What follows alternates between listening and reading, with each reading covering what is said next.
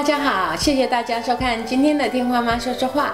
今天我们还是请简易林医师来跟我们讲讲呃关于成人雅斯伯格的部分哈。那成人雅斯伯格可以谈的东西很多，可是节目时间的关系，我们会谈比较大的问题，然后引导大家去呃可以去做下一步。那简医师有一本书我非常喜欢，叫做《依然真挚与真诚》。很多人都在讲说雅思很白目啊，很直白啊，不会看颜色。可是对我来讲，呃，很多人如果说他自私，我说不是，我觉得是自我。我们了解每一个人的自我的时候，可能就比较可以接受哈，因为自私跟自我其实是有一段距离的。那这个问题太遥远了，我们先不谈，我们来谈这个真挚与真诚的部分。我在想的是，我想问简医师说，在你的心目中的雅思是怎么回事？然后你会用这样子的标题来叙述他们，然后有没有什么故事？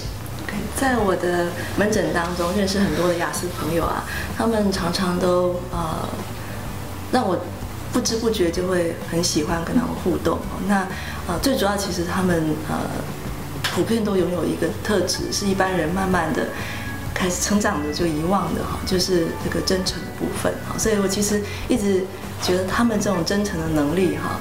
不被这个时代的洪流湮灭，然后不被这种快速变迁的这种价值啊，给这个呃，就是啊污染吗？对，对，这这这这是一般人很难做到，所以它其实是某个角度其实是中流砥柱啊，嗯，就是呃社会很需要这股白色的力量啊，嗯，那当然这个呃真诚跟这种啊真挚哈，相对他们自己本身也付出一些代价。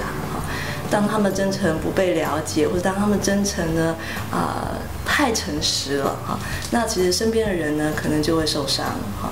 那呃，所以呢，其实呃，这常常是一体两面哈。那一个特质发挥到极致的时候呢，有时候往往对自己不见得是好处了哈。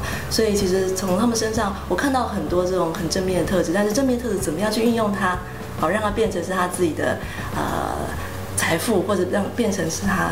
对别人正面的影响力，哈，这就是啊，我从他们身上一直在学习的事情。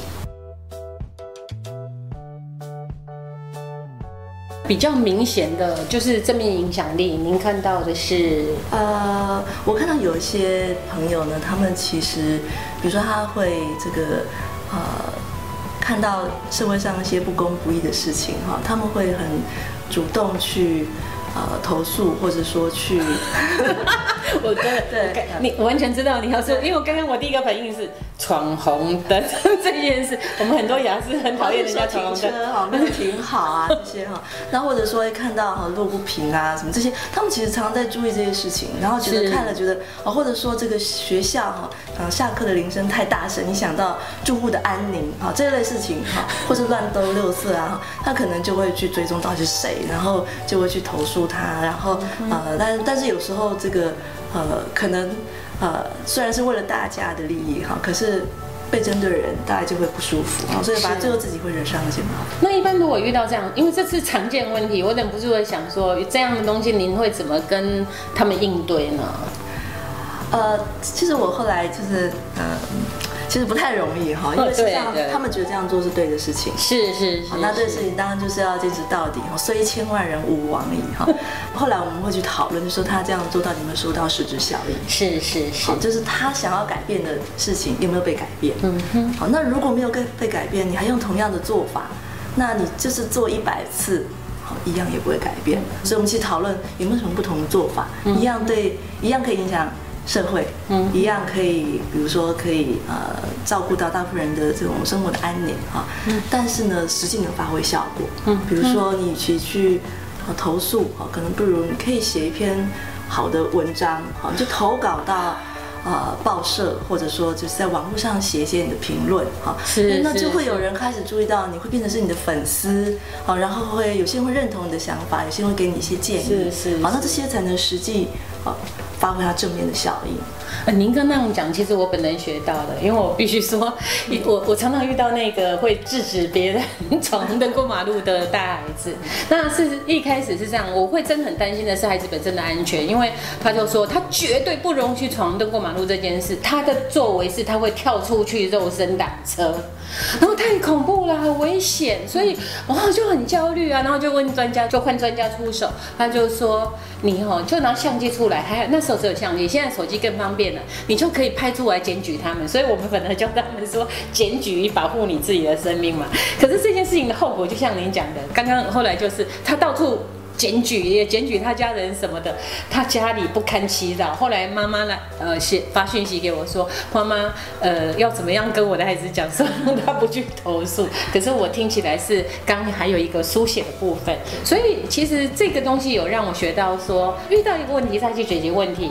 因为一开始卡住的是生命，这件事情解决了，接下来是他用了投诉，投诉这个方法再不够好，我们再来修正，是一步一步的，而不是企图直接要他们去改变。因为这些改变他也不会改变，对他只是换另外一个东西来 固执嘛。哎，这是我说的，不是简易你是说的哈。因为他们需要被说服，是他们会需要觉得，哎，这样做是合理的。那我换一个做法哈，有可能带来不一样的结果，他们会被说服的。所以，如果遇到这样的事情，有没有就是比较普遍的可以给家长的建议事项？嗯啊，我觉得沟通。有时候对这个亲子之间哦，其实就是这句老话。但这个沟通哦，可能跟我们自己想象不一样哈。以前我跟我在跟孩子沟通的时候，我常常是呃蛮自我的去想，我觉得怎么样，我要给你什么建议哈。但是通常不会有效果啊。那但是通常在讲之前呢，一定要充分的听。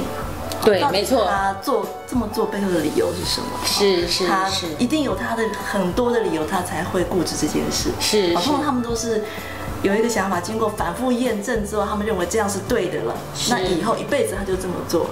但是呢，反复验证的过程呢，啊，其实中间可能会有漏洞的哈。所以这就是我们可以去跟他讨论。哎，那也许这么做有不同的替代做法，那也许会有不一样的结果。这是中间我们可以去沟通的。所以沟通其实很重要的是彼此了解。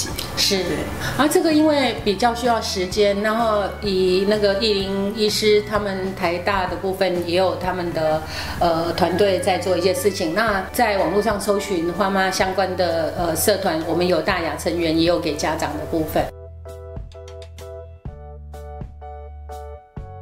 然后今天的最后一个问题，我想要问的是，呃，我自己在大雅社团里面看到很多共病的现象，就是说他们好像有强迫症，还有一些视觉失调。啊，然后呃，最多的是合并 ADHD 注意力不足过动症的这一块。那更明显的是焦虑，焦虑好像是他们一辈子的事。是焦虑哦，大概有七到九成啊，这是国外的研究嘛就是终身盛行率呢，大概是，也就是说，几乎每个人都曾经有一段时间，其实焦虑已经严重到需要治疗的程度啊。那每天会很烦躁不安，然后忧虑很多事情，甚至没办法成眠哈。那呃。所以最高的比例的确是焦虑症，那其次大概是呃忧郁症或是 ADHD，这大家都有五成。是是，好，就是也许在遇到挫折的时候，哈，那情绪开始无法排解，通常负向情绪他们是比较困难排解的。是，那这个阶段可能出现忧郁症。那 ADHD 几乎就是跟着雅思一起来的，好，所以有百分之五十的雅思呢，其实小时候曾经被。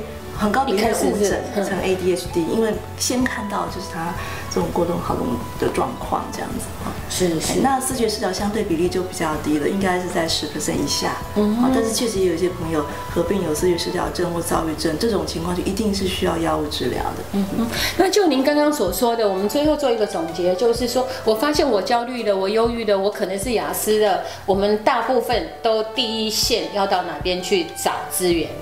啊，其实现在蛮多的呃诊所的医师，还有医院各级医院的医师，哈，精神科部分哈，那都能够做这样子的评估跟协助哈。那因为共病症的部分，几乎是就是精神科医师他们啊，我们训练的必要的一个部分哈。所以不管焦虑、忧郁啊，哈，或者像刚刚提到思语失调、躁郁这些哈，都可以在。呃，包括身心诊所哈，然后到中型医院、到医学中心都可以做相关的服务。嗯哼，好，谢谢大家收看今天的听花妈说说话。今天我们的节目就到这里，谢谢大家，谢谢。